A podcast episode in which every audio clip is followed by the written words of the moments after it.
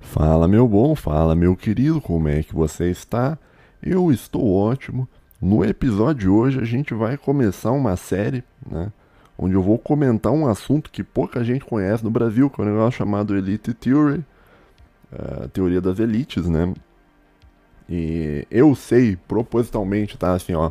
Eu sei que esse episódio vai dar menos gente assistindo, tá? Vai dar menos gente assistindo, vai dar menos comentário, vai dar um monte de coisa a menos, tá? Uh, porque é um negócio talvez um, pouco, um pouquinho mais sério, tá? E, e, e, eu tô falando isso por quê? Porque eu sei que episódios mais sérios as pessoas não acompanham no, no, no NVP, né? E se você quiser ver uma prova disso, uma prova plena disso, cara, você veja o episódio passado, né? onde eu falei sobre o, o, sobre o brasileiro médio, foi passado ou retrasado? Foi passado, né? É, onde eu botei o, na thumbnail, eu botei uma foto, né? Do Pistolinha, do, do ator Pistolinha, né? É um ator aí, um cara que, que atua, né? Aquele vídeo, cara, pegou 4,5 mil visualizações, cara. Você tem noção disso, cara? Você tem. A média do, de visualização, cara, acho que geralmente não chega em dois, cara. Foi, tipo, mais que o dobro da, da, das visualizações normais do, do, do negócio, cara. E esse fone aqui tá me, me, me chiando na orelha. Tomara que você não esteja ouvindo, senão eu vou ficar bem triste. Alô, alô, alô, alô. Não, não tá chiando, beleza. E, cara, é... e o Pistolinha é o cara, né, que... Um ator aí que... que eu... E eu citei o Pistolinha, botei o Pistolinha na, na thumbnail, bicho. O, o cara, todo mundo, todo mundo assistiu, não, todo mundo comentou, pô, engajamento, não sei o que. Não sabia, eu não sabia, ô, ouvinte, eu não sabia que você tinha toda, toda, toda essa sanha pelo Pistolinha. Não sabia que você era um grande fã do trabalho do Pistolinha, cara. que isso, cara? Você tá assistindo uns negócios que você não era pra estar tá assistindo isso daí, né? Pistolinha é o cara que gravou com a, com a Andressa Urra, né? Que mandaram lá no grupo depois pra mim né? Que a moça aí, Andressa Urra, né, disse que parece que ela faturou 600 mil reais em um mês, né? No Privacy, né? O filho dela que ajuda no trabalho dela com, as, com a gravação, tá? Ele não tá fazendo cena por enquanto. Ele não tá fazendo cena. Ganha 10%, né? E a Andressa Urach, né? Tatuou a frase. Tatuou a frase. Peraí, deixa eu, deixa eu, deixa eu... Ela tatuou a frase faz o Pix, tá? Na verdade, ela não tatuou faz o Pix, ela tatuou faz e Pix. Tá? Faz e Pix. Faz Pix. Faz Pix. Né? Faz o Pix. Né? O O ela não precisou tatuar.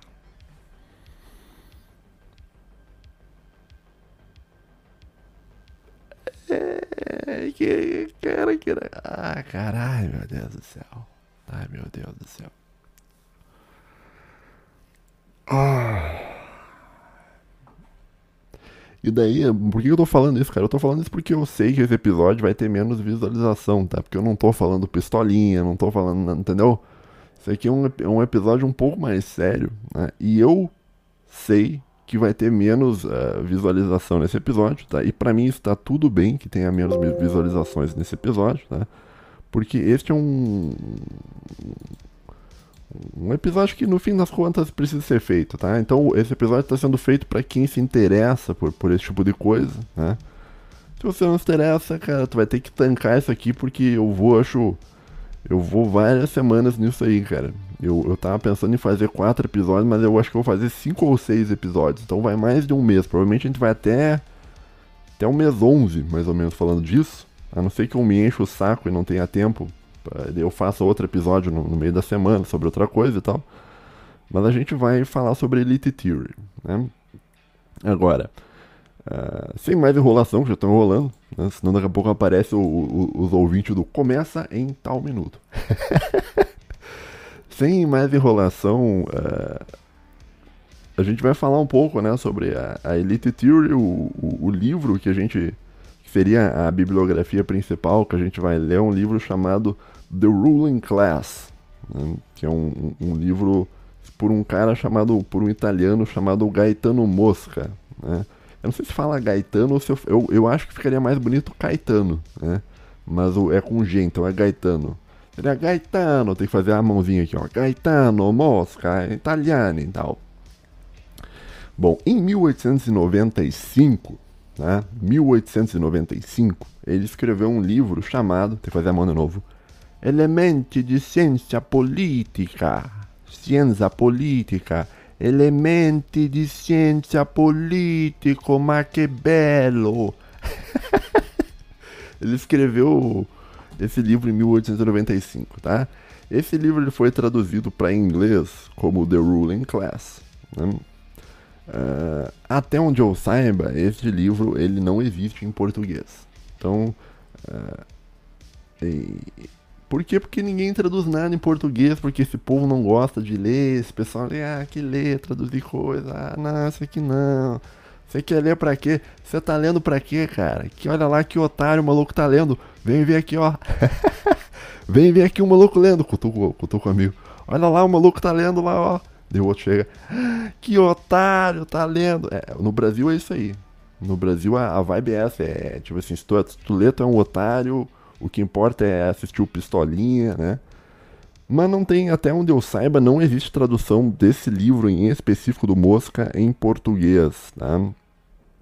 Pelo menos eu procurei para baixar e não achei. Talvez para comprar, talvez eu consiga um sebo, alguma coisa, tá? Porque, porque não é um assunto muito estudado, tá? E tu vai entender logo mais pra frente por que que não é, tá? Uh, esse é um assunto aí que o pessoal que é comunista não gosta. Uh, esse é um assunto que o, que o pessoal liberal tem medo de ler, tem medinho de ler esse, esse tipo de coisa, não lê, né?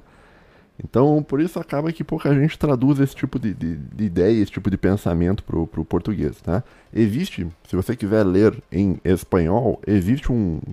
Eu achei, até tenho baixado aqui no PC, esse livro com o título de La Classe Política, né? mas que eu já me recuso a ler coisas em, em espanhol, né? O pessoal da América Espanhola só encheu o saco do Brasil ao longo da história, né? Não sei por que que, por que, que os caras, não, precisamos a união do, dos povos da, da, da, Não, cara, não, não, não, não, só um pouquinho, só um pouquinho, só um pouquinho, só um pouquinho. Né? Você vai se unir com um cara que te passou a perna várias vezes ao longo da história? Não vai, não, cara, não vale a pena, né? Mas esse é outro assunto, né? Então, para eu não ler em espanhol, para eu não ser confundido com uruguaio, por exemplo, imagina o cara tá lendo em espanhol, ah, você é do Uruguai, meu Deus do céu. Para eu não ser confundido com um uruguaio, né, eu resolvi não ler em espanhol, tá? Então eu tô lendo o livro The, The, The Ruling Class, eu tô lendo um em, em, em inglês, né? Eu tenho um comentador sobre esse livro, tá? que é um cara uh, que o, o, o nome tem um, um, um, cara que está comentando Elite Theory, né? Tem em inglês também, que seria como se fosse a bibliografia secundária, né? A bibliografia principal seria a fonte primária, que seria o The Ruling Class, e a bibliografia secundária seria um comentador, tá? Um bom comentador da Elite Theory é um cara, acho que vou botar o, o livro dele na tela, e é um cara chamado Nima Parvini, né? que é um, um britânico né, que escreveu um livro chamado The Populist Delusion. Né? Este cara, o, o, o, Nima Parvini, ele é um ele é um elitista, né, no sentido de, de que ele, ele concorda com a Elite Theory. Tá? E já vou te dar a minha opinião, eu não concordo em tudo com a Elite Theory. Tem pontos de crítica, tá? Que talvez eu faça no, a, alguma crítica ou outra lá pro final da, dessa série. Aqui, os primeiros episódios, é eu só te contando o que diz, né? Esse cara, o Nima, é, se escreve. Acho que vai aparecer na tela o livro dele, tá? Escreve com dois E, Nima Parvini. Né? Ele é um inglês, um britânico, né? Uh, que é popularmente conhecido no YouTube. Ele tem um canal no YouTube onde ele fala sobre Elite Theory. Né? Que o nome do canal do cara é Academic Agent.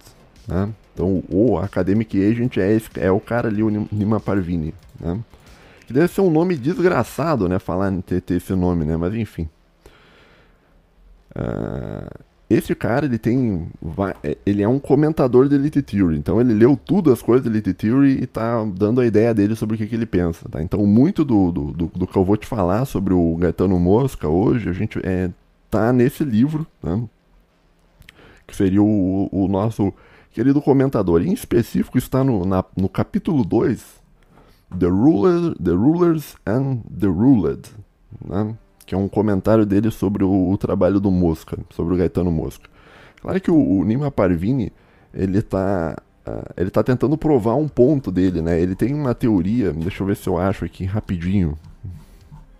Ele tem uma teoria dele, ele, tipo assim, ele é um comentador, mas ele tende, tende a acrescentar um, um uh, o objetivo do livro aqui, eu achei, é provar quatro mitos, tá? Que seria aquilo que chama de quatro mitos do liberalismo, né? O, o mito número um seria uh, uma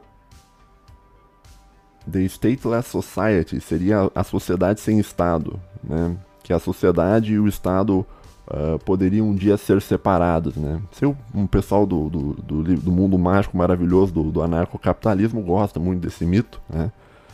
Uh, o mito do Estado neutro, o mito do livre mercado e o mito da separação uh, de poderes e tal. Então, o, o, o livro do, do, desse cara aqui, o The Populist Delusion, ele, ele, tem um objetivo e tal, que é provar esses quatro mitos, né? Uh, mas para fazer isso ele comenta os autores que eu tô lendo. Então isso é bastante interessante, tá? E, e a gente vai mais ou menos seguir a, o cronograma dele, né? Nunca deixando de lado o, a fonte primária, porque a fonte, a fonte primária é mais importante que qualquer outra coisa, tá? Então isso é uma crítica que eu faço, principalmente ao mundo acadêmico, uh, ao mundo acadêmico que os caras ficam, ficam atrás de comentador, né? Os caras só comentador, comentador, comentador, comentador, comentador e tal.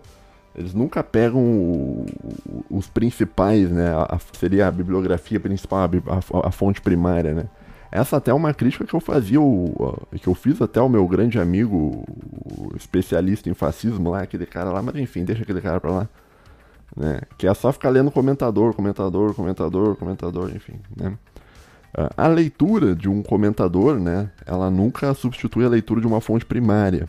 Então, uh, então, enfim, não vou entrar numa tangente aqui, fazer críticas ao mundo acadêmico, porque não vem ao caso.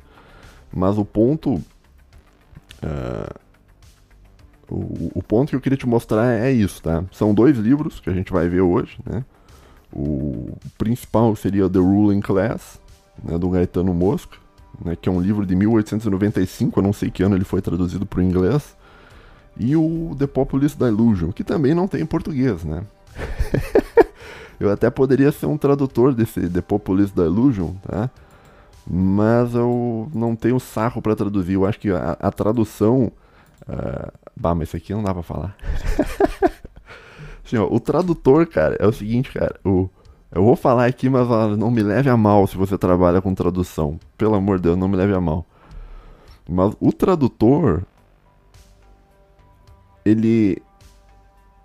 Existem pessoas que são traduzidas e existem pessoas que, que, que traduzem, tá? Em um nível de importância, as pessoas que são traduzidas estão num patamar mais elevado do que as pessoas que traduzem, né?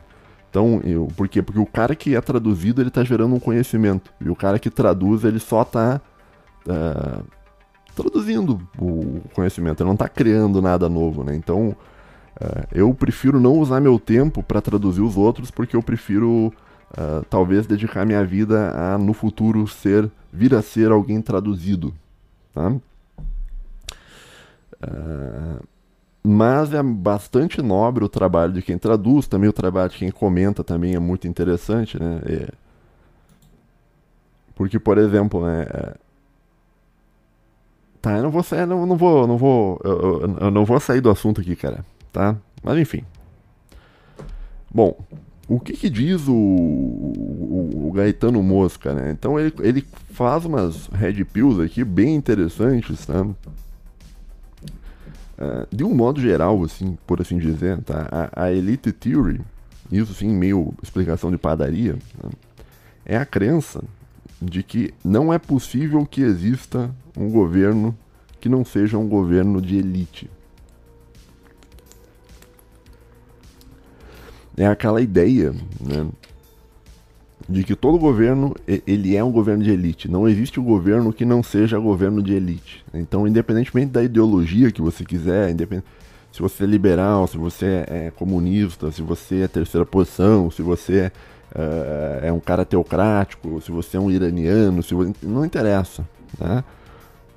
O modo de organização da sociedade humana ela se dá através de elites. Né? E o Gaetano Mosca ele vai dizer que existem dois tipos de seres humanos, né? que é o, uh, o rulers e o, the ru e o ruled, né? que seria o, o, aqueles que governam, né? rule seria tipo, rule a tradução seria como se fosse uma regra, né? então aquele que, que, que, que governa e aquele que, aquele que dá as regras no caso, e aquele que segue as regras. Né? O, o, governante, vamos dizer assim, o governante e o governado. Né? Agora, isso parece bastante óbvio, né? Quer dizer, quando, quando a gente fala assim, quando a gente chega e diz, olha, existem dois tipos de pessoas, os governantes e os governados, né? Isso sim parece um negócio meio capitão óbvio, né? Parece assim, não, avá, avá, nossa, avá. É sério, Homero? É sério que existem governantes e governados? Nossa, não sabia. Não. Agora, isso parece óbvio em, quando a gente fala, mas não é tão óbvio, porque uh, existe, no, principalmente dentro do mundo que a gente vive, né? uh, em específico o Brasil, né? Uh, o mundo liberal, aquela coisa toda, né? É, existe a ideia de que o, o, poder está no povo, né? Já tu já deve ter visto isso, né? O poder ao povo, né? o pessoal de esquerda fala isso, né? O pessoal da direita fala assim, nós o povo, né? Os americanos, né? We the people, né? Nós o povo e papapá, aquela coisa toda, né?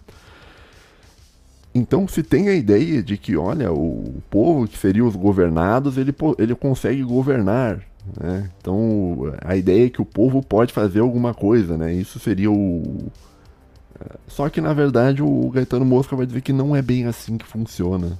Né? Então, assim, ele parece estar dizendo um negócio bastante óbvio, né? Que o mundo se divide em quem é, quem é governado e quem é governante. Por quê? Porque existe essa crença de que o governado ele possui poder sobre o governante. Tá? E isso não. Na, na, na a, a, a, literatura do Mosca defende que não é isso. Tá?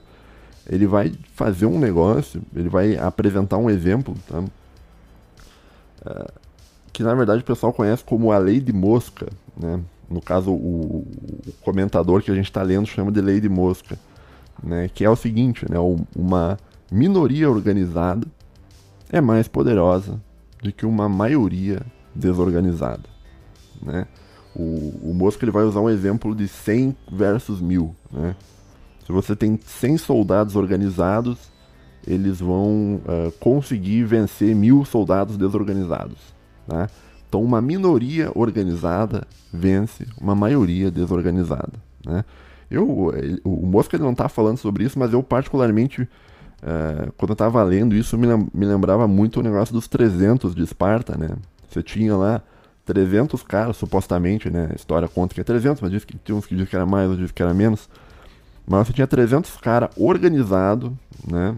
Pelo Leônidas lá, pelo, pelo rei Leônidas, uh, muito bem treinado contra o exército do, do, dos Xerxes, Xerxes né? filho, acho que era filho, filho do Dário II, lá da, da, da Pérsia, né?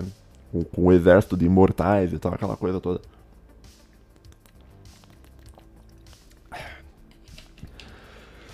E lá nos 300, uma minoria organizada ela vence por um muito, por uma grande vantagem da, da maioria desorganizada, tá? Depois a, acontece um plot twist lá do do cara Ah, não, que você vai começar a bater aqui, cara.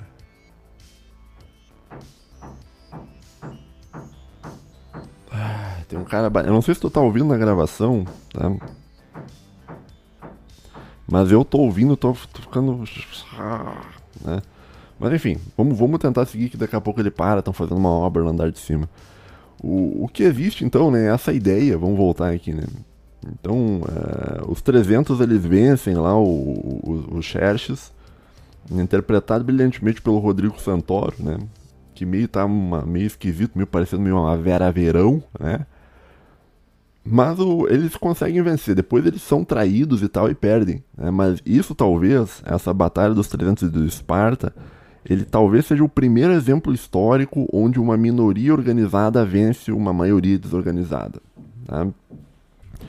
Então vai existir, né, segundo a, a, literatura do Mosca, essa, essa ideia que seria a lei do Mosca, né, que é a minoria organizada. Deixa eu ler o que eu escrevi, ó. Uh, isso é o que os acadêmicos chamam de lei do Mosca. Dois pontos. A minoria organizada sempre prevalece sobre a maioria desorganizada. Né?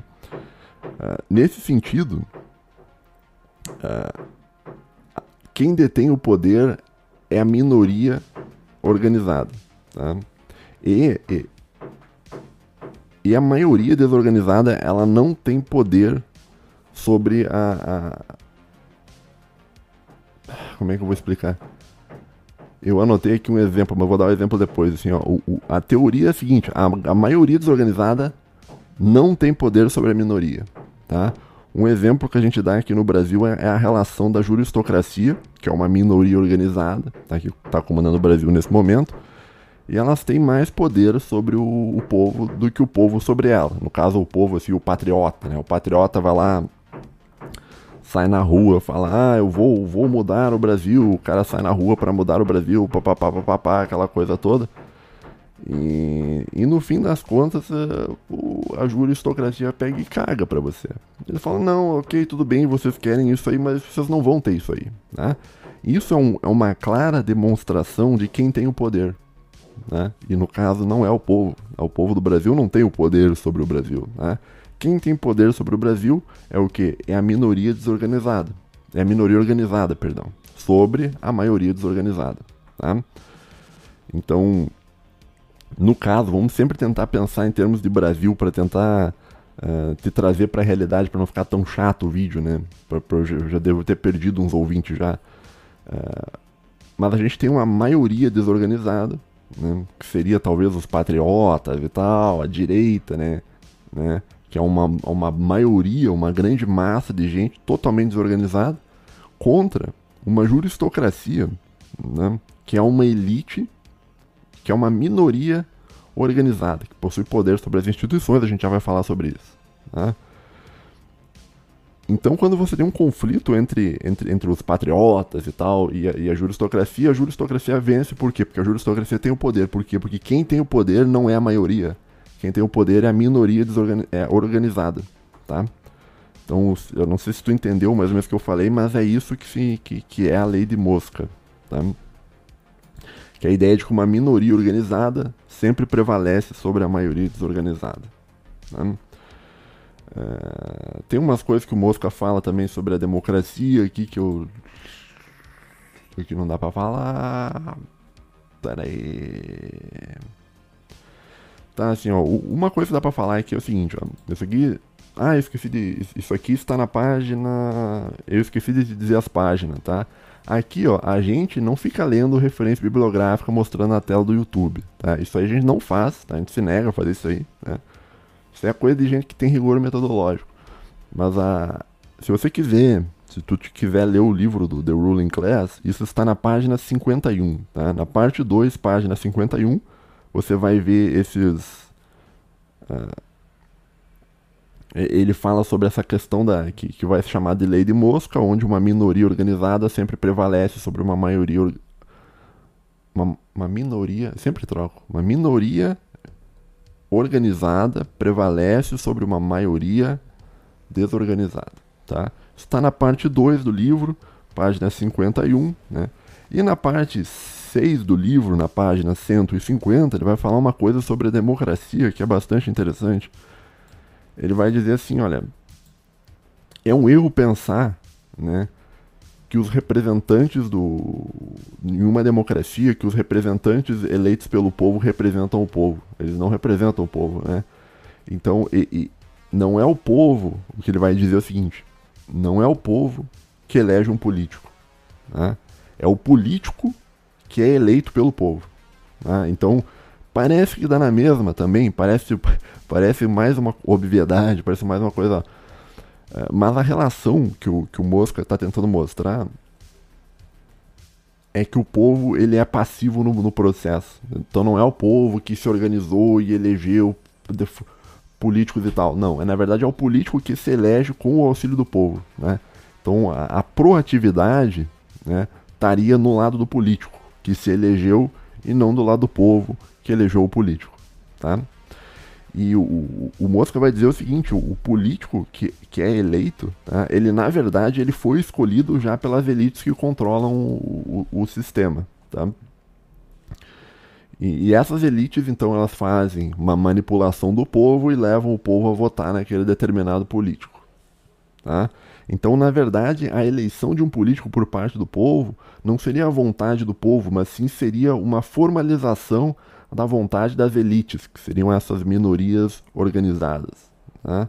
Então, os candidatos eles já são meio que pré-selecionados por elites e o povo vota e, e elege eles. Né? No caso do Brasil, tentando pensar com relação ao Brasil, é, o povo até consegue eleger alguns candidatos, mas acontece o seguinte: existem as regras eleitorais no Brasil, onde um, candidato que faz bastante voto ele puxa outros candidatos e esses outros candidatos são escolhidos pelos partidos políticos. Tá? Então, uh, ainda que você tenha no Brasil um ou outro cara que foi eleito pelo povo, a maioria não foi escolhida pelo povo, a maioria foi escolhida pelos políticos e pelas elites que controlam uh, a máquina política partidária tá?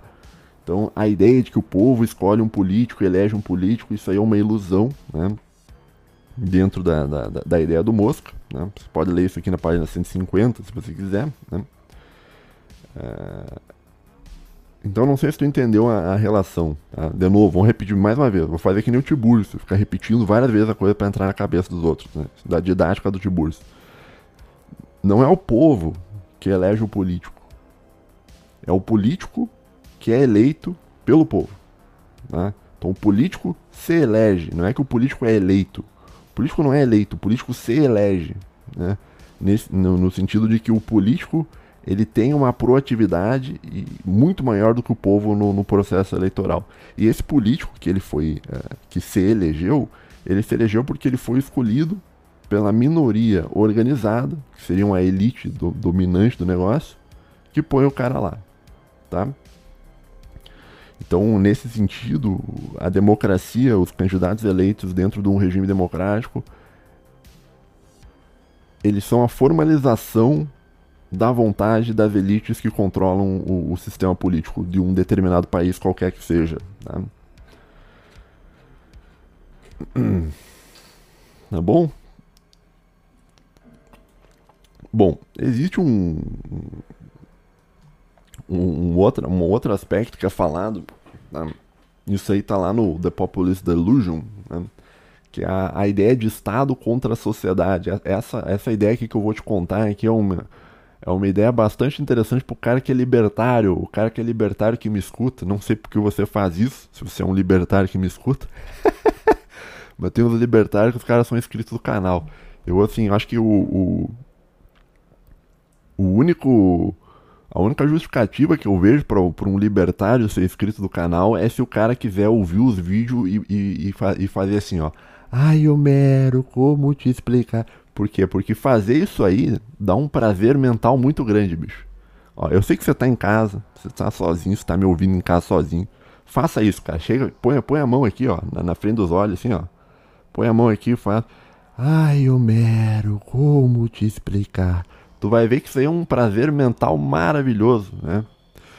Eu acho que a única coisa que, que eu acho aceitável de um libertário, a única justificativa aceitável de um libertário ser inscrito e me, me escutar é por causa disso, que é para fazer o Ai, ai, Homero, como te explicar? Aí, aí, eu, aí eu acho bom. aí eu acho interessante. Bom, mas vamos, vamos, vamos começar aqui uma, uma red pill com relação ao, ao libertarianismo, né? Que existe dentro do, do tanto do, do, mundo libertário quanto do mundo liberal, né, a, a, a, ideia de que existe um conflito entre a sociedade, entre, entre o Estado e o indivíduo. Né? Então, existe dentro da doutrina libertária uma, uma separação, uma dualidade, que na minha opinião é uma falsa dicotomia, mas existe uma dualidade entre aquilo que é o bem e aquilo que é o mal. Né? O bem vai ser o indivíduo, o mal vai ser o Estado, o malvadão, e papapá. É, e quando eu estava lendo é, essa teoria do Mosca, eu li a teoria dele e eu fiquei assim pensando, literalmente eu. eu li e falei, literalmente eu, porque eu tinha pensado, olha só que loucura, eu já tinha pensado o, o, o, o que o Mosca escreveu nesse livro, cara. Claro que o Mosca pensou muito antes de mim, porque ele é de 1800 e pouco, né? Mas o, o, o, ponto é o seguinte, né? Esse conflito entre indivíduo e Estado, isso é uma, isso é uma enganação, isso é uma empulhação, isso aí não existe, né? E, e quando eu pensava desse modo, pá, tem esses caras batendo, vai me tirar... Será que tá ruim, cara, esses caras batendo? Será que eu paro a gravação, bicho? Deixa, deixa eu só fazer um, fazer um silêncio pra ouvir se, se... Só um pouquinho.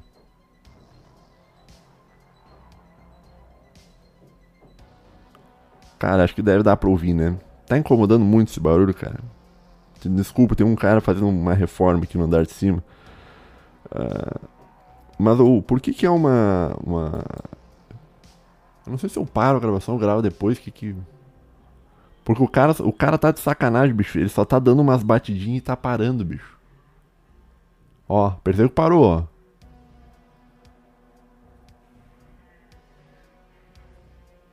É, não sei, cara. Ó, então, assim, ó. Eu vou seguir. Se ficar ruim, vocês me desculpem, tá? É... Mas, assim, ó. Porque eu não sei quanto tempo esse cara vai ficar batendo aí, né?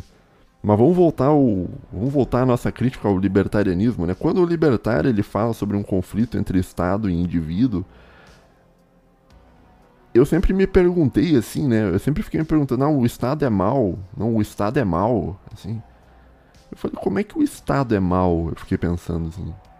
Como, por que, que o Estado é mal?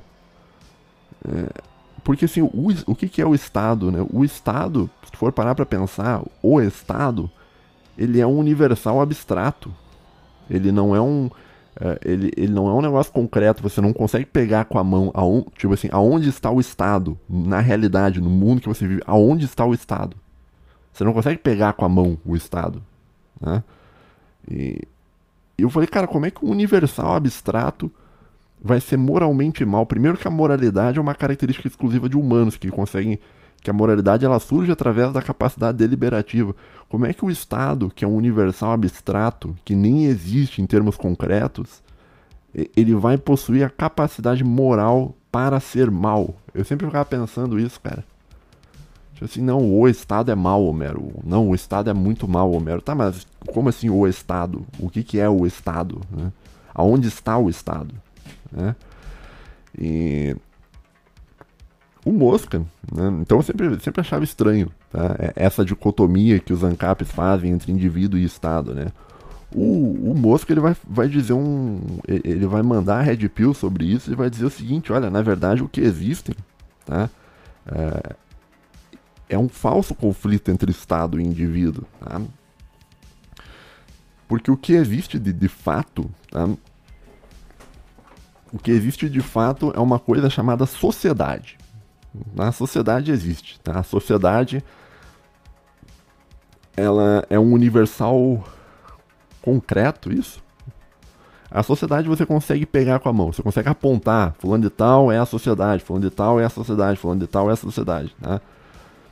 E, e essa sociedade é composta de indivíduos, tá? Então tudo que existe, em última análise, são indivíduos. E esses indivíduos se organizam em um modo no qual se chama de sociedade. Né? Agora, o Mosca vai dizer o seguinte: lembra que ele disse que vai ter a classe do, dos governantes e a classe dos governados, né? Ele vai dizer que, olha, no fim das contas, tudo é indivíduo, tudo são, são pessoas, tá? Mas, mas existem pessoas dentro da sociedade que possuem um negócio que o Mosca chama de função política. Né? que é a capacidade, né, uh, que, é o, que é o poder em última análise, tá? que é o poder. Né? E aí que eu acho que é o que os libertários pensam sobre o Estado. Então quando eles veem um juiz que manda assim, ah, você sabe com quem está falando, né? Eles veem aquilo como, não, esse cara está fazendo isso porque ele é o Estado. Não, não é o Estado, ele é um indivíduo com função política. Né? E, e tanto é ver... então, tipo, tanto é verdade que o Estado, eu sempre, eu sempre via também, essa era uma outra coisa que eu via sobre o Estado, eu sempre vi o Estado como uma ferramenta, né? como um, é, como um martelo, né? Vou usar a metáfora do Martin Heidegger sobre, o, sobre tecnologia, né? Assim, ó, o martelo, ele sozinho ele não faz nada. Sozinho ele não faz nada. Tá? Ele precisa ter alguém para operar o martelo. para que daí o martelo possua um caráter ontológico. E a mesma coisa eu estou falando com relação ao, ao Estado, né? O Estado, se você remover todos os seres humanos, tá? se você remover todos os seres humanos, né? Supondo, suponha que seja possível você pegar toda a máquina estatal e remover todos os seres humanos da máquina. Você matou todo mundo, acabou com todo mundo. Só agora não tem mais, não tem mais ninguém operando o, o Estado. O Estado, nesse momento, ele deixa de existir. Porque você já não vai ter o, o principal que está por trás do Estado, que são os indivíduos que operam o Estado. Né? Então, assim, um, um Estado sem pessoas operando ele é quase como se fosse um martelo sem pessoas operando o martelo, ou seja, é inútil.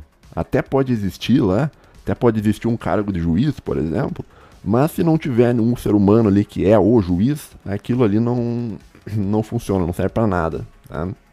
Então, nesse sentido, mesmo que um libertário defenda que existe o Estado, ainda assim o, ele tem que admitir que o Estado está subordinado à vontade dos indivíduos. Né? Porque sem indivíduos não existe Estado. Né? Agora, a divisão que o, que o Gaetano Mosca faz, né, ele, ele não vai fazer uma divisão ANCAP entre Estado e indivíduo. Ele vai dizer o seguinte: olha, existe a sociedade. Sociedade é composta de indivíduos. Né? E esses indivíduos tem alguns que possuem uma função política né? e alguns que não possuem função política. Os que possuem função política são as elites, que são as pessoas que possuem o poder. Né? Quem não possui função política não é uma elite, que seria então você seria o governado, você não seria um governante. Né? Uh, não sei se tu entendeu o, o, o ponto, né? Se, se, ficou mais ou menos claro. Então, esse conflito entre o Estado e o indivíduo não existe. O que existe é conflito entre indivíduos que possuem função política, né? Que, que podem eventualmente estar tá ocupando a máquina pública, e indivíduos que não possuem função política. Né? Então, a divisão entre Estado e indivíduo, ela não é uma divisão que faz muito sentido. Né? Seria mais ou menos como se tu dissesse que não, os indivíduos eles são oprimidos por um martelo que tem vida própria e bate nas pessoas. Com vida própria, assim, né? Então, o Estado, ele, pelo menos eu vejo ele como uma tecnologia de garantir segurança contra inimigos internos e externos, e essa tecnologia, para existir como ela é uma técnica, ela não possui um caráter ontológico de ser um, um ser, né, de deliberar, ela precisa ter uma operação que é a operação feita por um ser, né? Então. Tá entendendo? Então, se, o, se os seres que compõem uma máquina burocrática são bons seres, são boas elites no caso, a máquina burocrática tende a não oprimir tanto o povo. Né? Agora, se você tiver uma elite desgraçada, o povo, daí o povo se ferrou. Né? Então, eu sempre vi meio como um problema essa coisa de você ver o Estado como um grande mal. Não, existe, existe não, precisamos terminar com o Estado. Né? Na, na, visão do, do Mosco, o que, que seria terminar com o Estado? Seria você terminar com a, com, com a parcela da sociedade, ou seja, com os indivíduos que possuem poder, função política. Né? Deixa eu ler aqui o que, eu escrevi aqui. Uh, o Estado é as elites e as elites fazem parte daquilo que é a sociedade. O Estado é a parte da sociedade que governa e possui função política. Tá, isso eu já falei então. Tá bom? Então, não sei se tu entendeu, mas não existe uma. Não existe o Estado, então não, não há o Estado malvadão. Assim, não, o que existe são pessoas que comandam uma máquina burocrática que vão usar, no caso, muitas vezes, essa máquina burocrática para gerar um grande mal. Tá? Só que aí que tá, quando eu tava lendo Mosca, eu não sei exatamente se ele. Se quando ele fala em função política, eu não sei se ele tá falando especificamente na máquina burocrática ou se, por exemplo, se um bilionário, por exemplo. Porque o bilionário ele também tem poder, sabe? Então talvez o, a, o termo do Mosca seja um termo bem mais amplo do que simplesmente dizer ah, é elite quem controla o Estado e não é elite quem não controla o Estado. Né? Talvez seja algo mais amplo. Né? Mas essa tu teria que ler e pensar por você mesmo. Eu li e não tirei muita conclusão sobre isso, né? Mas fica aí o questionamento, né? Uh, tem uma, uma outra coisa que é, que é, que é ressaltada também, que é, que é um negócio que, que é como se fosse uma mentira liberal, né? que é, que é a ideia de que todo poder político ele é ao mesmo tempo é, ele não seria ele seria pera aí não isso aqui é isso aqui não sei se dá para falar isso aqui tá vamos vamos vamos tentar dar uma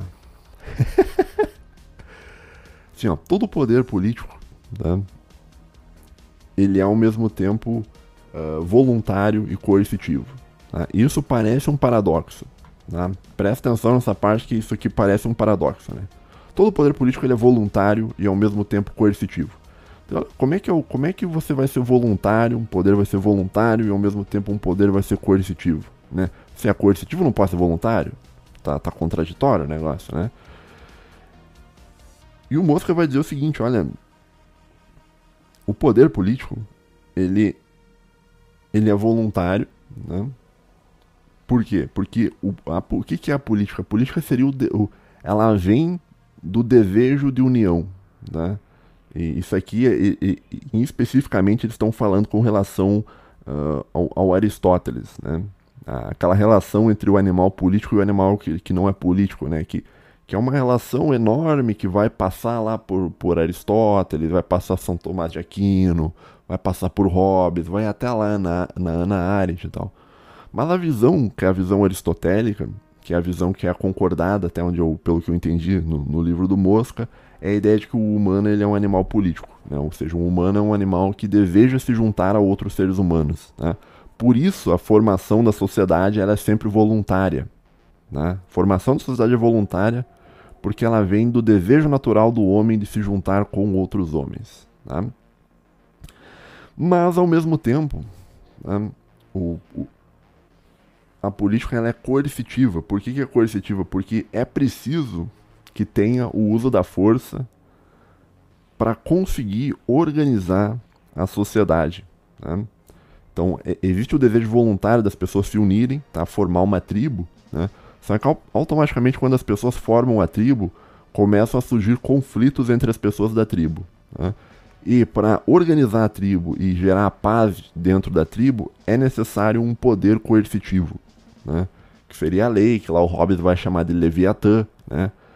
E, e é mais ou menos nesse sentido. Então todo o, o, o, todos os regimes políticos que existem, eles são voluntários, né? porque eles vêm do desejo natural humano de, de se agrupar, e são coercitivos porque precisa haver a coerção, né? O termo que o, que o Mosca fala é que diz, olha, não até, até hoje, até onde se sabe, ninguém conseguiu organizar a sociedade de um modo onde não haja co co coerção, onde não haja a necessidade do uso da força. Né? Claro que se, se, tu for no mundo mágico maravilhoso do comunismo ou no mundo mágico maravilhoso do anarcocapitalismo, os caras vão dizer para ti que é possível organizar uma sociedade sem, sem a, a, agressão ou sem a ameaça da agressão, né? Mas na, na, na visão do, do Mosca não, não é. Né? Então, todas as sociedades que existem, elas existem por causa do desejo natural do homem de se, se juntar com outros homens, e ao mesmo tempo, todas as sociedades que existem, elas possuem um caráter coercitivo, porque é o único modo possível de você organizar a sociedade. Não há outro modo possível de organizar a sociedade senão através da ameaça do uso da força ou através do uso da força. Tá? Porque o uso da força e a ameaça do uso da força, no fim das contas, ele é a base do, do sistema legislativo. Tá? Então você cumpre uma lei porque você tem medo de punição. Tá? E a punição vai ser aplicada por quem? Por quem possui a força. Tá? E quem que possui a força? As pessoas que estão, que têm o poder. E quem que tem o poder são as elites, né? E, e que seria, a, a, no caso do Brasil, a máquina burocrática. Né? Então, a, existe a mentira liberal, né, de que a sociedade ela seria fundada em associações voluntárias e em trocas voluntárias. Tá? Isso, pro, pro, pro, pro Nima Parvini, que está comentando a obra do Mosca, isso é uma mentira. Tá? Então, a sociedade liberal ela não é fundada na associação voluntária, uh, associação voluntária nas trocas voluntárias. Tá? Ela, ela é formada em cima dessas duas características, que é o, o, o voluntarismo e o coercitivismo. Né? Não sei se tá. Eu sempre acho que eu, que eu perdi o ouvinte, cara. eu perdi o ouvinte, cara. Ó, se eu te perdi no raciocínio, presta atenção agora, que agora eu vou contar um negócio bastante interessante, que é uma das, uma das ideias mais interessantes do Mosca. Né? Uh, que, é um, que é uma expressão que se chama de fórmula política. Né? Uh,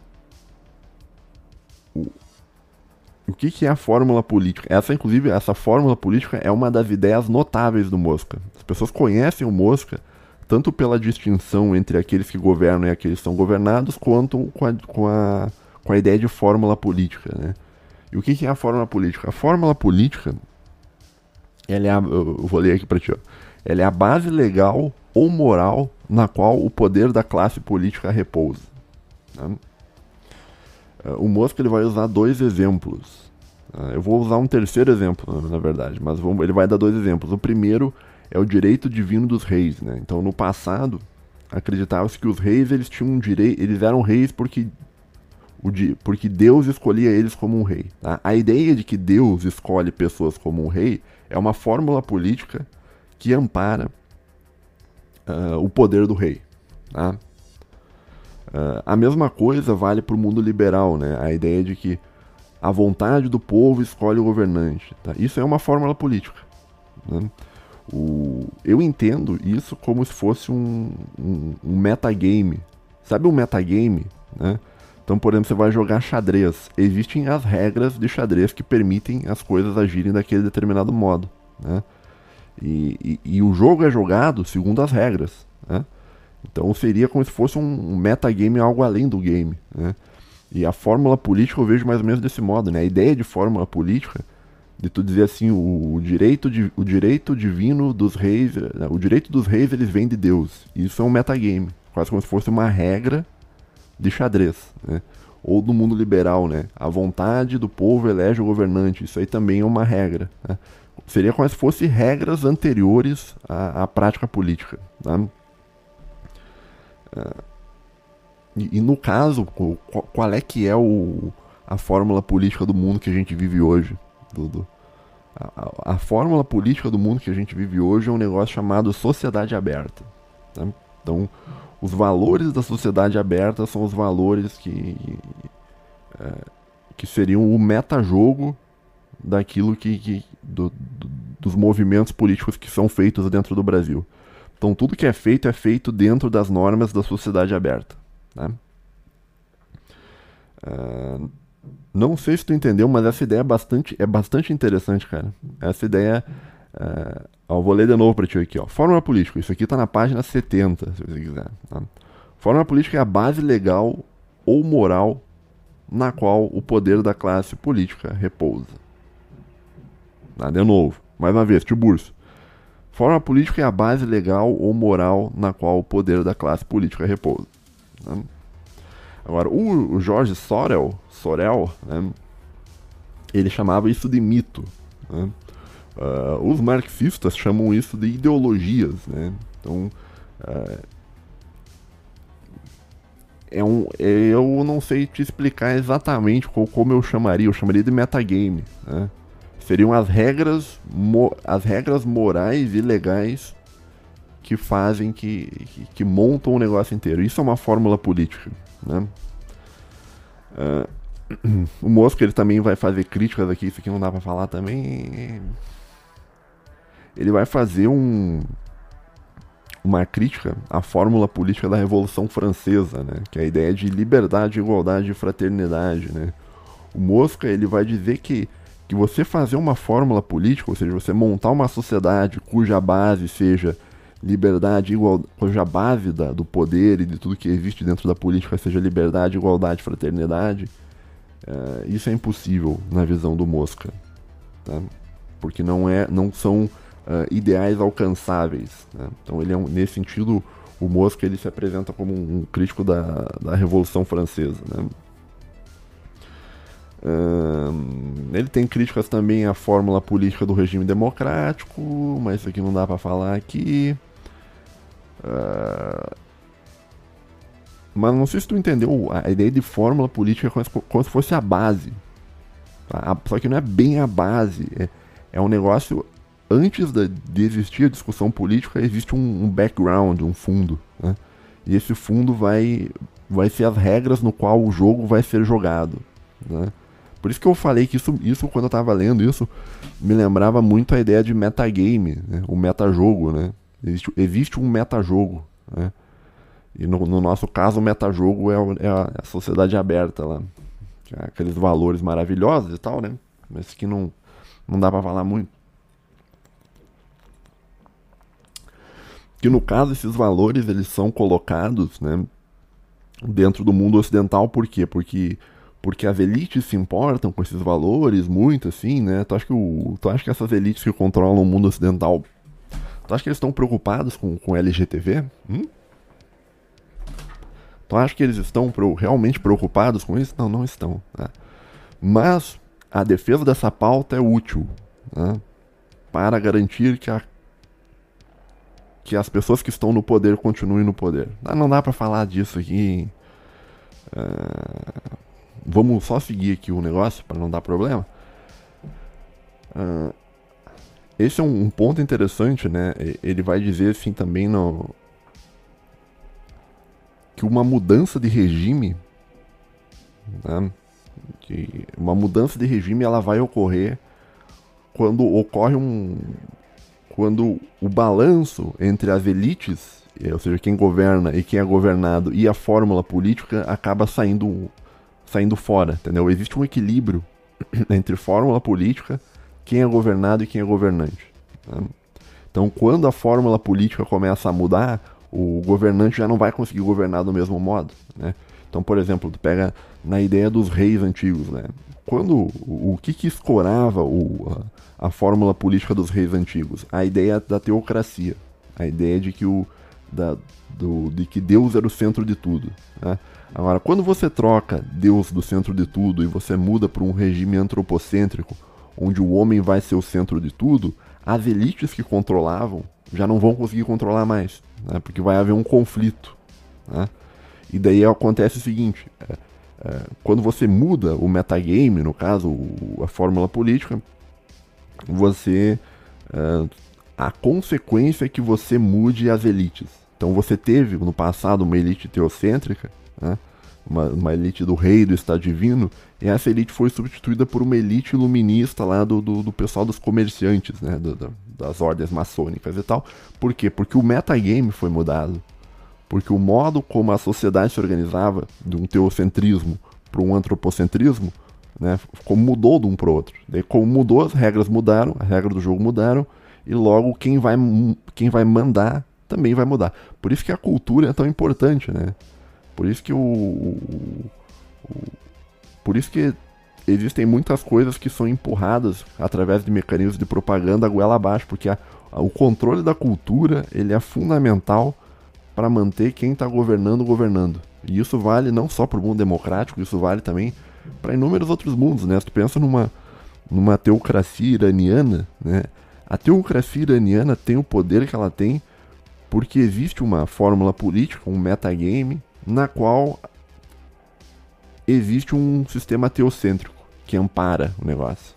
Agora, se mudar a cultura iraniana, as pessoas já não vão aceitar mais um, um rei teocêntrico, né? uma, uma monarquia teocêntrica.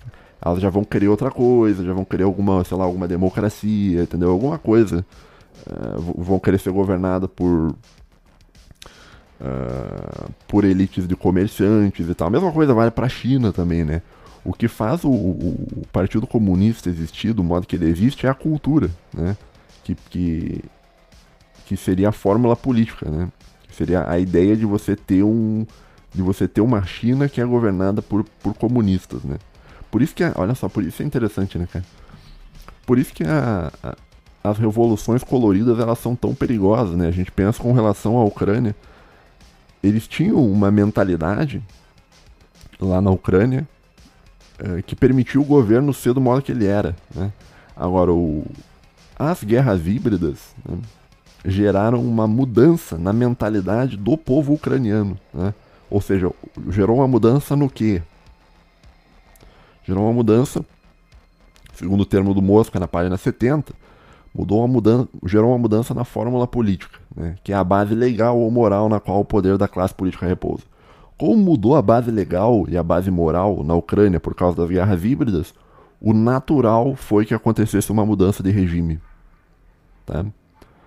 Então, as crises políticas elas ocorrem quando há um conflito entre a fórmula política e as elites e, e quem governa e quem é governado. Tá? Então, se você quiser mudar um país, tu tem que mudar a fórmula política. E o modo de você mudar a fórmula política é através da cultura, e por isso que a Ucrânia mudou. Né? É porque mudou a, a cultura do negócio. Né? Uh, então, essas são duas ideias principais. Ele tem umas outras ideias também que eu vou. Deixa eu só ver quanto tempo eu já falei. Tá, falei uma hora, tá? Mas eu tenho mais coisa para falar ainda, tá? Mas eu quero parar e revisar contigo o, que eu te disse até agora. Então, existem duas ideias muito importantes dentro do, da obra do Gaetano Mosca. Né? A primeira é a ideia de que existe uma distinção entre governantes e governados. Tá? O governante vai ser a elite, né? que é o, uma minoria organizada, né? e, e, o, e, e o governado vai ser a maioria desorganizada. Né? Agora, essa ideia de que existe o. Isso é muito interessante, cara, porque aí a teoria do Mosca ela é boa porque ela expõe uma grande mentira. Mas, mas vamos falar sobre isso mais pra frente, tá? Então essa é a primeira ideia, que existe uma a minoria organizada, né, governa, que seria a elite, né, e, o, e a maioria desorganizada é governada. Né? No caso, a maioria desorganizada vai ser o, provavelmente você, provavelmente o povo, né? e uma minoria organizada com poder político vai ser a elite, que pode inclusive ser você. Tá? Então, se tu passar num concurso, virar um desembargador, tu pode chegar e mandar, não, você sabe com quem está falando? Não, só um pouquinho, tu sabe com quem está falando? Eu acho muito bom isso, cara. Você sabe com quem está falando? Não, não, só um pouquinho. Não, não, não, não, não, não, não. Vou, pode parar, pode parar. Se acalma, se acalma. Só um pouquinho. Você sabe com quem está falando? Eu acho ótimo isso, cara. Você sabe com quem está falando? Você sabe o que. Uh, tu pode ser parte da elite se tu quiser. Tá? E tu pode ser parte da elite de, de vários modos. Você pode se matar estudando para passar no concurso, virar um juiz, virar um desembargador, se você quiser fazer parte da elite estatal. Ou você pode fazer parte da elite ganhando um monte de dinheiro também. Né? Claro que o cara que é bilionário ele tem muito, muito menos poder do que o cara que está na máquina burocrática. Então o cara pode ter muito dinheiro, mas chega um juiz e fala: Não, só um pouquinho. Você sabe quem está falando? Né? Então existem níveis hierárquicos. Né? Você pode ser uma elite de vários modos. Né? Você pode ser uma elite, inclusive cultural também, se você ajudar a manter a fórmula política, né? Que nem o, um exemplo disso é o próprio Gregório do Duvier, né? O, Gregório do Duvier é elite, né? ele, ele, não é não é povo, povão, tá? O Gregório do Duvier é um cara fundamental para para manutenção da fórmula política. Por isso ele ganha muito dinheiro, por isso ele tem muito espaço, né? Então, existem modos que você pode fazer parte da elite. Você pode ser parte da, da parte cultural, você pode ser parte da, da, da, dessa elite burocrática, do você sabe com quem você está falando, você pode fazer parte da elite financeira e tal. Você pode fazer parte até da, da, da própria elite intelectual do negócio, né? Uh, eu penso que talvez eu faça parte disso, né? Mas eu acho que não, porque a, a minha intelectualidade é uma intelectualidade que, que é contrária à fórmula política vigente. Então eu não, eu, então eu não sou um, não faz parte da elite intelectual, segundo a teoria do Mosca. Né? A elite intelectual seria seria um intelectual que, que ajuda o, o, o, a manutenção do status quo, que não é o meu caso. Né? Tá? Então são do, duas ideias bem interessantes, né? Primeira a ideia de que existe o, governante e o governado, né? que existe uma minoria organizada que sempre vence contra a maioria, uh, e também existe essa ideia da, da fórmula política. Tá? Uma, essa primeira ideia que eu falei está na página 51 do, do The Ruling Class, e a segunda ideia está na página 70. Tá? da, da edição que eu tenho, uh, que é uma edição de 48, eu acho. Deixa eu só, só pra ler aqui pra ti rapidinho, deixa eu só ver um negócio aqui. Não, a, a edição que eu tenho, tá, do The Ruling Class, é uma edição de 1939, tá? A edição que eu tenho é da McGraw-Hill Book Company, tá? Da New York and London, de 1939. Não tinha nem começado a Segunda Guerra Mundial esse livro aqui. E ainda bem que alguém escaneou isso aqui, né? Bom, ele tem também uma, umas outras ideias, tá? outras duas ideias, né? Que é o modo pelo qual as elites se, se organizam, né? que seria a estrutura hierárquica das elites. Né? Existe na, na, na visão do Mosca a ideia de, de dois andares. Então existe a, a, elite, que é aquilo que possui função política, né? que tem o poder, né? que, que governa, mas dentro de, de, dessa hierarquia de pessoas que governam, existem aqueles que estão no andar mais, mais alto e o que estão no andar mais baixo. Tá? No caso, eu enxergo isso desse modo. Pensem, por exemplo, uh, o Supremo, tá? a juristocracia do Supremo. Tá? Aquilo ali é uma elite. Né? Então o Xandão é uma elite. Né? Possui função política, possui um. Você sabe com quem está falando, possui isso aí. Né? né? Esse cara dá uma ordem, tá? e essa ordem é acatada por uma outra elite também. Né? Só que é uma elite que não tem poder. Né? Uma elite que não governa, que seria, por exemplo, uh, a Polícia Federal. Né? A Polícia Federal não tem autonomia para decidir, então ela não tem poder, ela é subordinada. Né? Então, mas ela possui o poder ainda sobre os governados. Então a Polícia Federal pode bater na sua porta, te levar preso, a manda do, do Xandão. Mas ela, por si só, ela não pode decidir quem vai preso e quem não vai. Né? Então existe um, um, dentro das elites, as elites elas não são um bloco único. Né?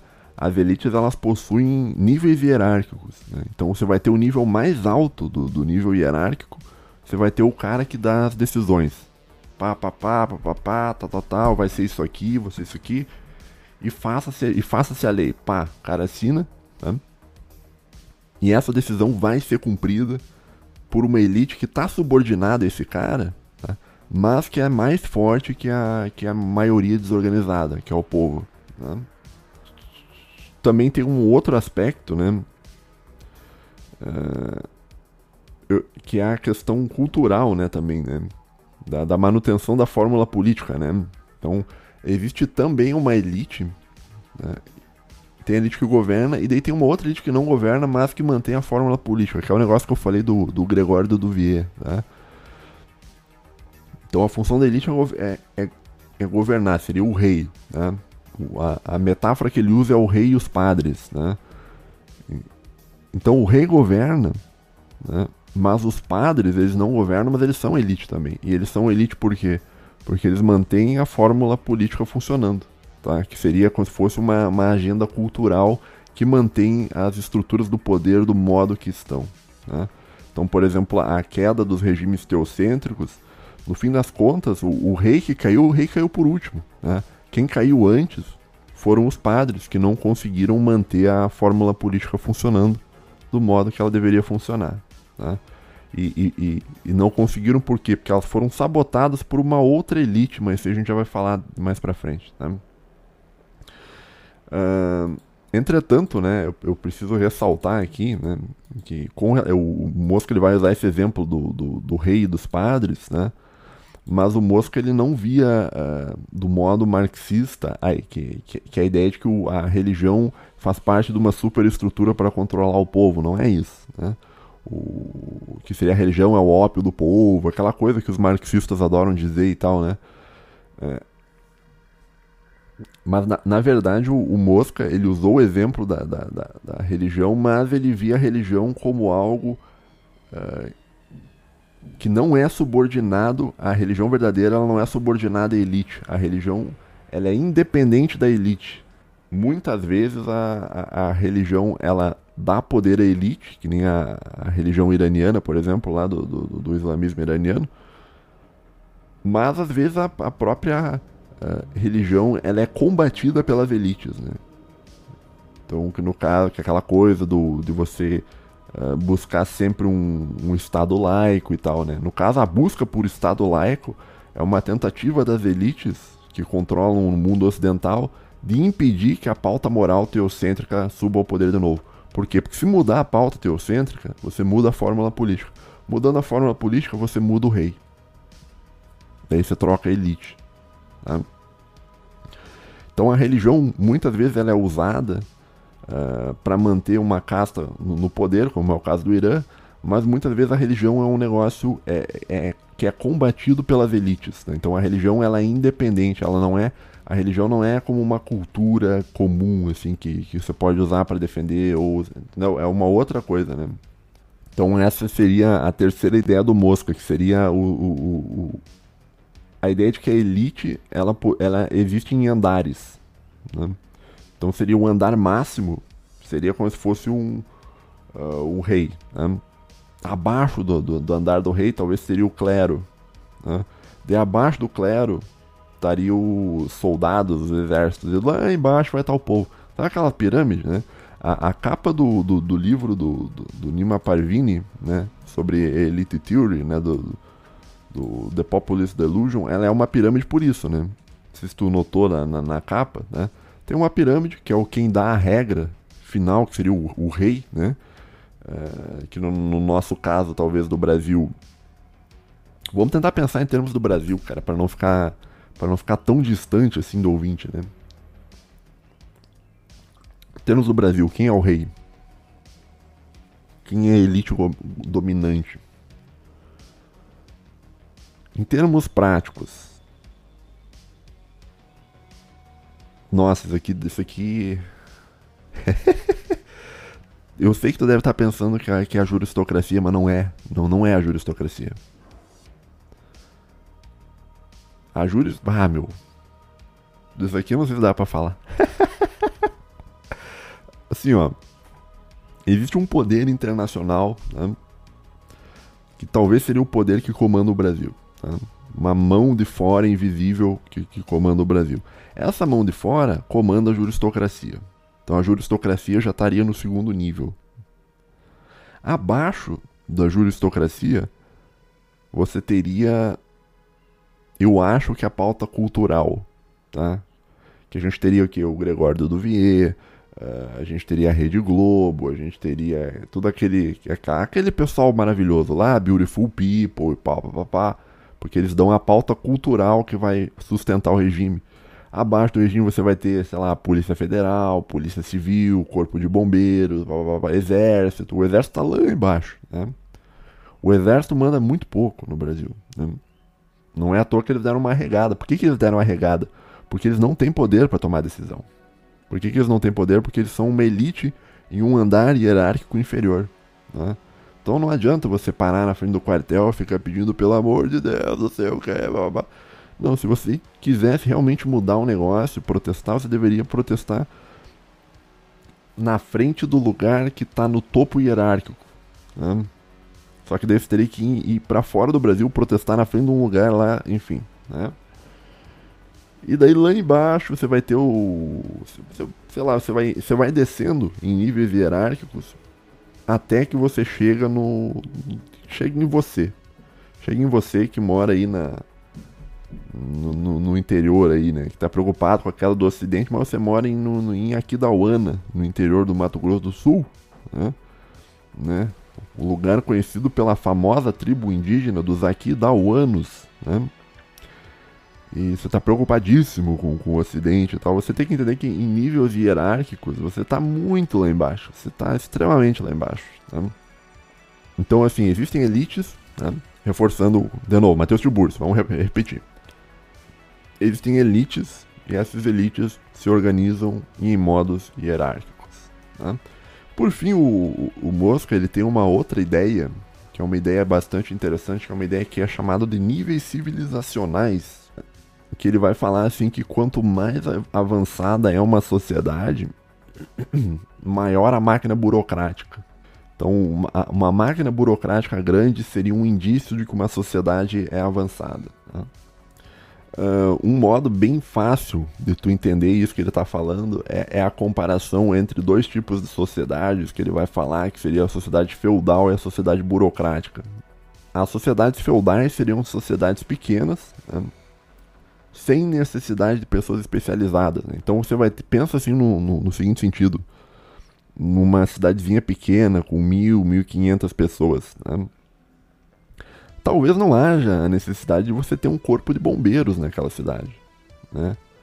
Talvez não haja muita necessidade de você ter muitos guardas naquela cidade, né? Mas vamos pensar no exemplo do corpo de bombeiros, né? Às vezes, cara, você não precisa ter um corpo de bombeiros numa cidade muito pequenininha. Às vezes, se der um incêndio, as pessoas da cidade, a comunidade da cidade vai pegar uns baldes e vai tentar resolver. Agora, se você tiver uma sociedade mais avançada, seria uma sociedade burocrática com um monte de gente, aí vai haver a necessidade da formação de um corpo de bombeiros. Né? Então vai se formar um cargo no qual um cara vai se especializar a apagar o fogo. Né? Então, quanto mais burocrática é a sociedade, maior o número de cargos de especialistas que aquela sociedade tem. Então, por isso você tem policial, uh, você tem primeiro sargento, segundo sargento, juiz, desembargador, papapá, é porque porque o modo de organização social muito grande, ele pede que exista uma máquina burocrática para fazer o negócio funcionar. Tá? Um, eu anotei um exemplo aqui. Ó. Em uma comunidade feudal, em um incêndio, todos pegam água e vão combater um fogo. Em uma sociedade burocrática grande, vai haver a necessidade da figura de um cidadão cuja função é ser bombeiro né? Então, quanto mais avançado é, a, quanto maior a sociedade, mais, mais burocrática é, mais cargos vão surgir. Né? Por isso que o, o, as sociedades grandes, avançadas, elas possuem um Estado tão grande, uma máquina burocrática tão grande. Né? Pensa, por exemplo, os Estados Unidos. A máquina burocrática dos Estados Unidos é um negócio tão grande, cara, mas tão grande, mas tão grande, que chega a sair para fora dos Estados Unidos e invadir outros países, cara. A ponto de que eles controlam outros países lá, de, lá da, da centralidade do negócio. Eles controlam o Brasil, controlam a Europa, controlam, controlam uma série de países ao longo do mundo. Né? Porque, e controlam por quê? Porque eles estão no topo dessa ordem hierárquica que existe. Tá? Então, isso é um negócio também que o, que o, que o ANCAP sofre, né? Porque o ANCAP ele vai ele vai dizer assim, olha, não, é preciso terminar com o Estado. Sim, beleza, quer terminar com o Estado. Só que assim, os países mais, mais desenvolvidos do mundo são países que têm Estado fortíssimo. Né?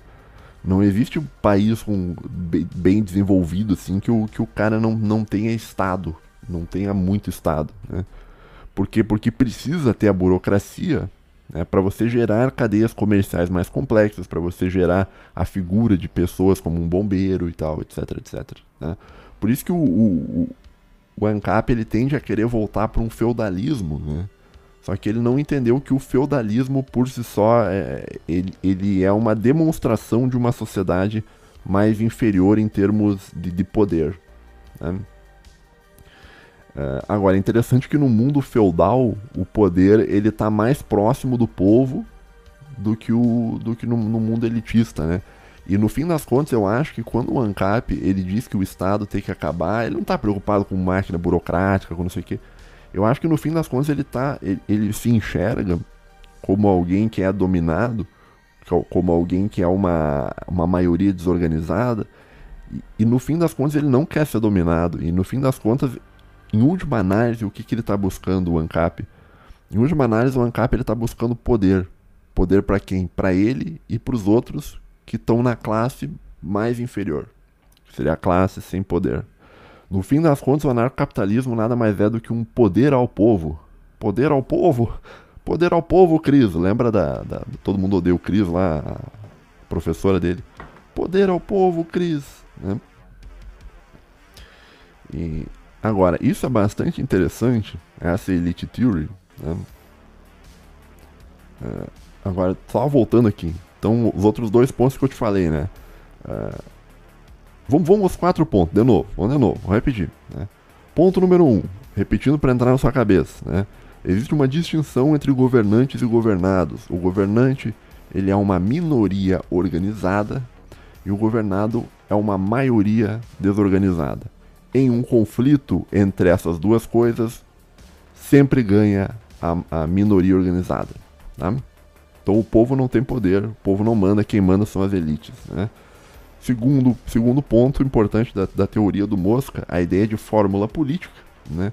que é a ideia de que o poder da classe que controla tudo, ela se escora em um arcabouço cultural, que, que, que eu chamo de metagame, que o Sorel chamava de mitos, que os marxistas chamavam de ideologia, que as pessoas às vezes chamam de pauta cultural, né? Uma, é, e, e, por aí vai. Né? Então a ideia do marxismo cultural é isso, né? A ideia de que você, você comanda a cultura e através de comandar a cultura você vai trocar, naturalmente você vai trocar a elite. Por que, que naturalmente você vai trocar a elite? Você vai trocar a elite porque você trocou a fórmula política. Né? Terceiro ponto muito importante da, da teoria do Mosca né, é que as elites existem, mas elas existem em um nível hierárquico. Né? Então você vai ter lá em cima uma elite que possui poder mesmo, de mandar, falar, ó, você vai fazer tal coisa, tal coisa, tal coisa. E embaixo você vai ter uma outra elite que não manda, mas que é subordinada. Seria, seria exército, seria polícia federal, seria eh, pauta cultural, Rede Globo, papapá, papapá. Né? E a Rede Globo em si, por que, que a Globo é tão importante? Porque a Globo, como ela como ela tem o poder de mudar a fórmula política, muitas vezes ela, ela escolhe o presidente no fim das contas. Ela, ela tem um poder muito grande, né, então, terceira ideia, níveis hierárquicos. E quarta ideia, níveis civilizacionais. Né? Quanto mais avançada uma sociedade, mais burocrática essa sociedade vai ser. Tá? Claro que o, o ele tem um.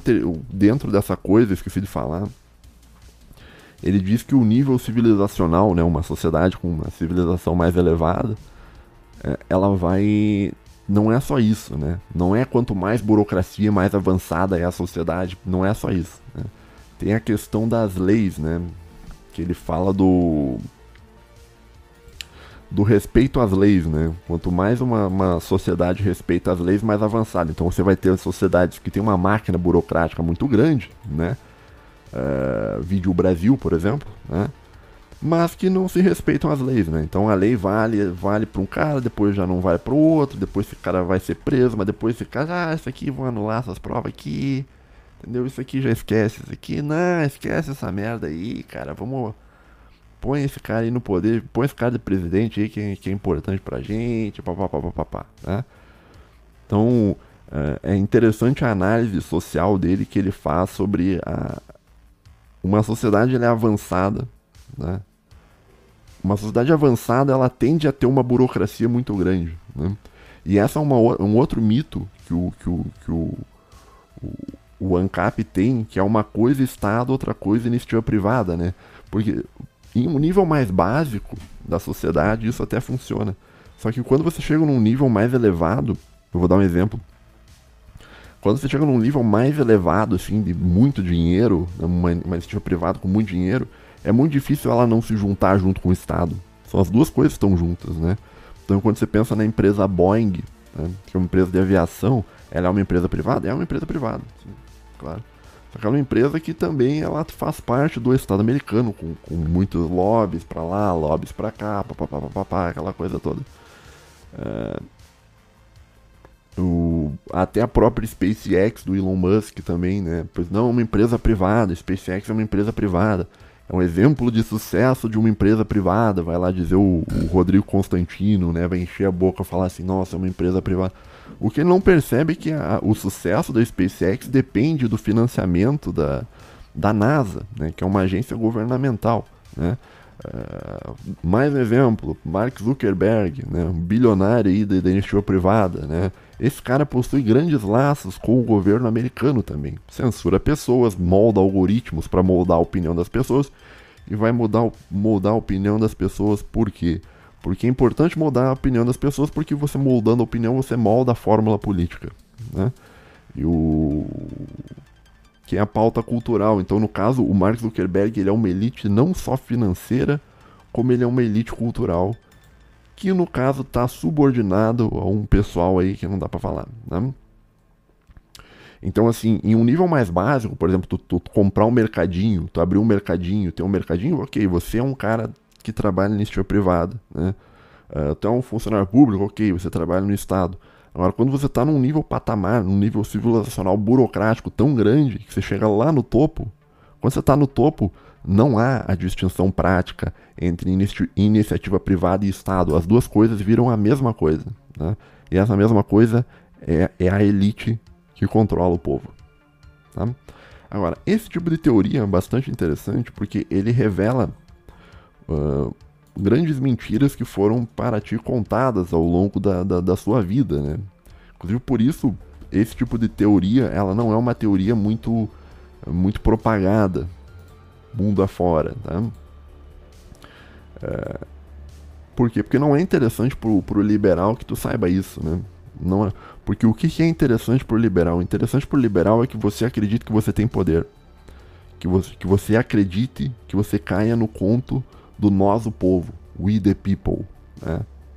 We the people, nós, o povo. Né? É bem interessante que, é, que você acredite na mentira de que o seu voto vai fazer muitas diferenças. Né? Que você pode mudar as coisas. Que você vai lá e muda as coisas. Né? Isso é uma grande mentira. Né? O que existe dentro do mundo liberal é uma, um pessoal maravilhoso aí que controla tudo. Né? Controla tudo, tudo, tudo mesmo, tanto os Estados Unidos quanto países fora dos Estados Unidos. Né? Que isso, é isso que se chamaria de, de ordem liberal. Tá?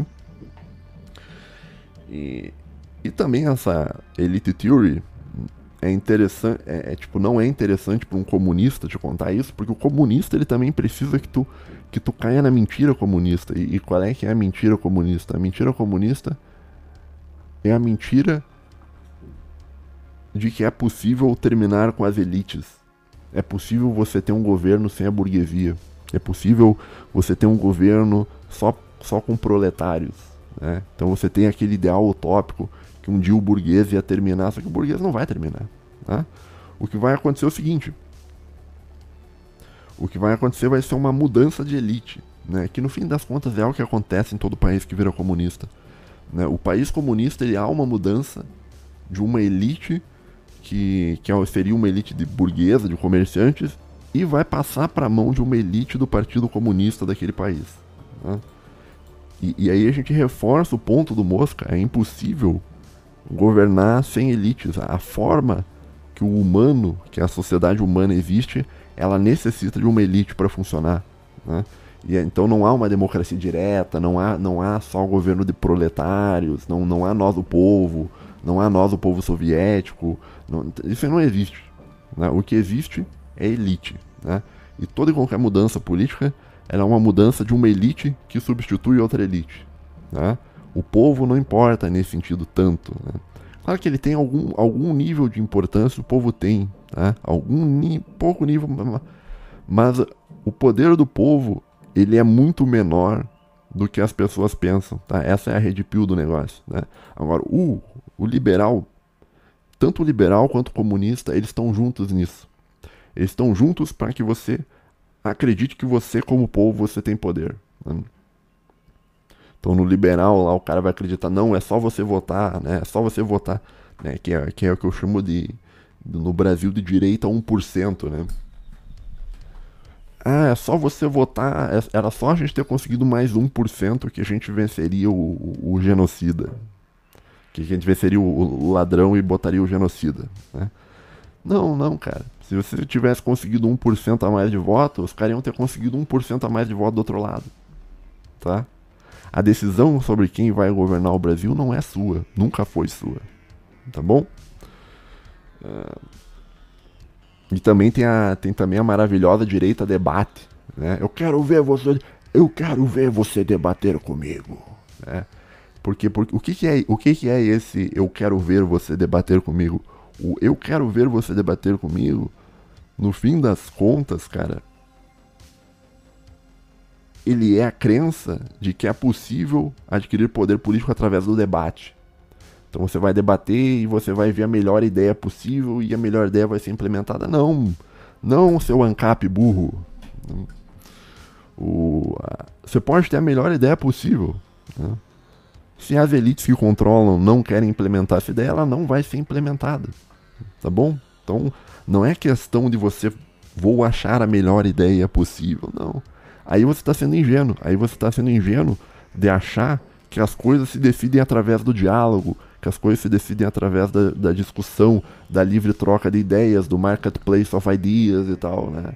E não é só é que, é que, que anda junto com a direita 1%, né? A direita 1% e a direita debate estão tão juntas ali. Não, era só ter debatido um pouco mais, que a gente teria conseguido mais 1%, o, o Nine ganhou por acho que 0,7%, ganhou por 0,7, se a gente tivesse conseguido 1% a mais, a gente dá... Olha, se tu consegue dormir melhor pensando desse modo, meu querido, tudo bem, tá? Tudo bem. Tá certo, pessoal? Então é, era mais ou menos isso que eu tinha para falar por hoje. Eu acho que eu consegui expor as quatro ideias centrais aqui do pensamento do Mosca, no The Ruling Class, né? Rapidinho, quatro ideias, de novo, de novo, de novo. Ideia número um: distinção entre governantes e governados. Uma maioria desorganizada sempre perde de uma minoria organizada, que seria a lei do Mosca. Ponto, ponto número dois importante: fórmula política, né, que é a base legal moral na qual o poder da classe política repousa. Né. Ideia número três: a estruturação hierárquica das elites, né, em, em andares. Né o andar mais alto é a elite que governa e o segundo andar é a elite que não governa. Né? Seria o andar alto seria o Xandão, andar mais baixo seria o Gregório, por exemplo. E quarto nível, a quarta ideia interessante é a ideia de que existem níveis civilizacionais, onde as sociedades feudais são mais baixas, né? E quanto mais complexo é uma sociedade, mais burocrática ela tende a ser. E nem toda sociedade burocrática é necessariamente boa. A sociedade burocrática vai ser boa se ela consegue organizar e organizar-se a ponto de seguir regras e tal, tá? E e aí, e no caso, a sociedade se organizar, tá? A sociedade se organizar não é você não, tá? sociedade se organizar, a gente tá falando em elites, que as elites se organizem, tal e tal. Então é mais ou menos isso que eu tinha para falar, tá? No próximo episódio, se eu tiver tempo de ler essa semana e eu tenho tempo, eu só não tenho, eu não tenho vontade porque eu queria jogar Daisy. Mas se eu conseguir, a semana que vem a gente vai falar sobre o Pareto, o Wilfredo Pareto. Né? Treatise of on General Soci Sociology, um tratado de 1916, tá bom? Então é isso, meu bom. Valeu, um, um obrigado por, por quem chegou até aqui. Né?